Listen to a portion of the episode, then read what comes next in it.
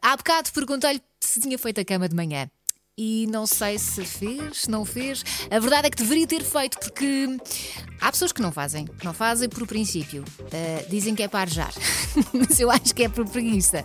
Há outras que fazem e fazem logo. E eu acho que isso também está errado. Mas pronto, diz um estudo que quem faz a cama logo de manhã tem várias vantagens. Fica mais motivado para começar o dia, acaba por ser mais produtivo, dorme melhor à noite, nada como ir para a cama e dormir nos lençóis esticadinhos, não é? Deixa o quarto mais arrumado. A verdade é que uma cama uh, por fazer mostra logo o quarto desarrumado e às vezes basta só arrumar, fazer a cama. O quarto parece logo outro.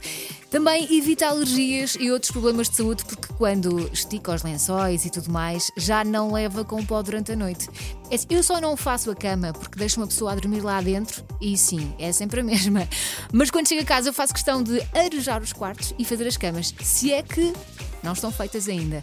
Agora